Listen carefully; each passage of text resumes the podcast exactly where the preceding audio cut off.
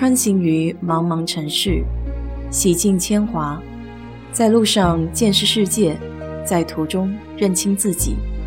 我是 DJ 水色淡子，在这里给你分享美国的文化生活。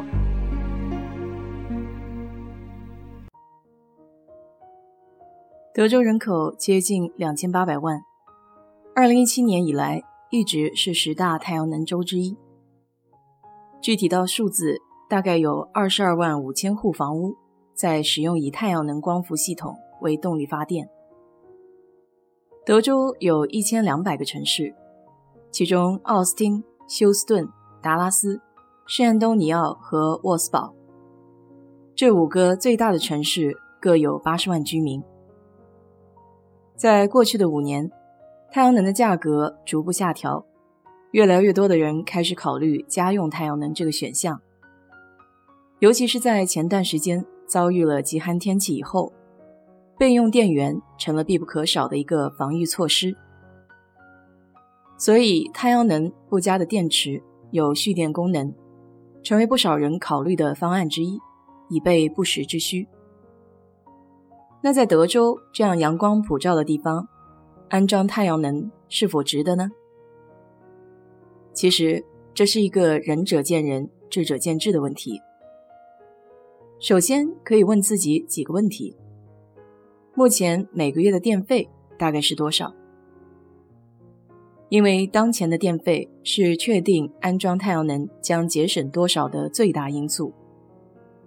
每片区域费率差异很大，像我目前的电费大概在每千瓦十美分的样子。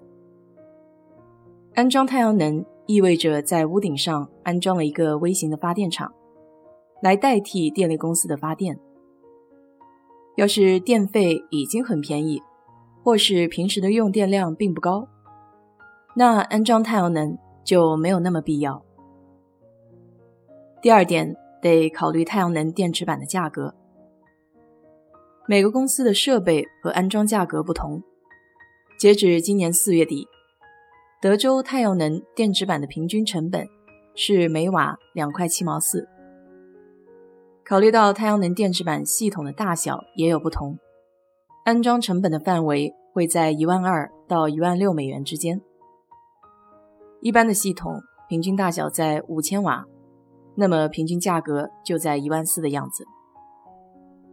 不过，美国联邦鼓励使用再生能源，报税的时候也会有优惠，这里叫 Solar Investment Tax Credit（ITC）。中文翻译是太阳能投资税收抵免，目前可以减免太阳能安装成本百分之二十六的税。这个额度在二零零五年首次颁布的时候是百分之三十，之后随着太阳能越来越普及，这项优惠就会逐年递减，直到取消。比如上面说到的五千瓦家用太阳能电池板。成本在一万四，那么这套系统的免税额就是一万四的百分之二十六，也就是三千六百四十块。除了联邦的优惠政策之外，德州各城市也有自己的激励措施。像奥斯汀的能源公司 Austin Energy，购买安装太阳能电池板就可以立马获得两千五百块钱的折扣，并且还有资格。获得公司的太阳能电价，每千瓦时只需要九点七美分。第三点需要考虑的就是到底是租还是买太阳能电板。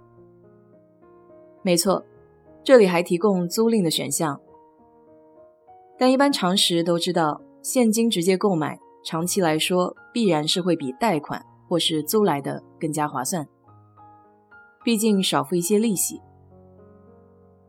为了方便，网上还有各种太阳能相关的计算器，可以根据具体地址、邮编号码来计算安装太阳能到底可以给你节省多少钱。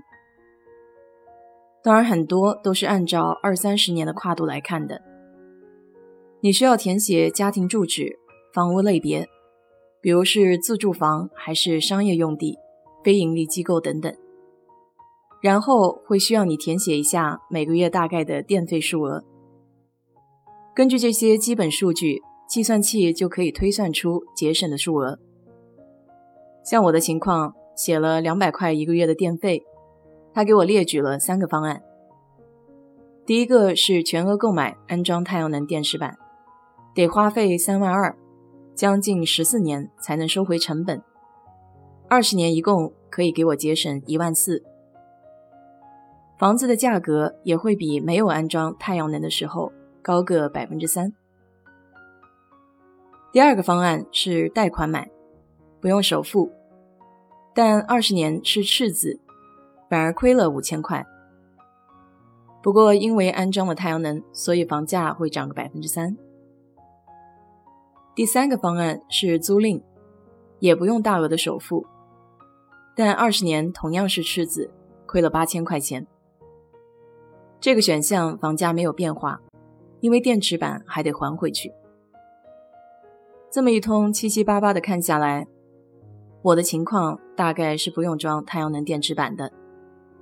虽然家里电费高的时候会到三百块钱，但低的时候也只有四十多块。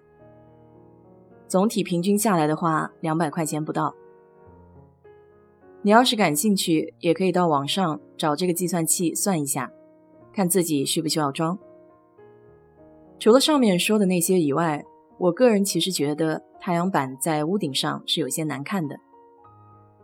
不知道以后会不会对电池板的设计美观上。有所改进，或者是在新造房子的时候就把这个因素给考虑进去，改善一下外在的效果。当然，这也是后话。太阳能现在能为大众接受普及，可能更为关键。好了，今天就给你聊到这里。如果你对这期节目感兴趣的话，欢迎在我的评论区留言，谢谢。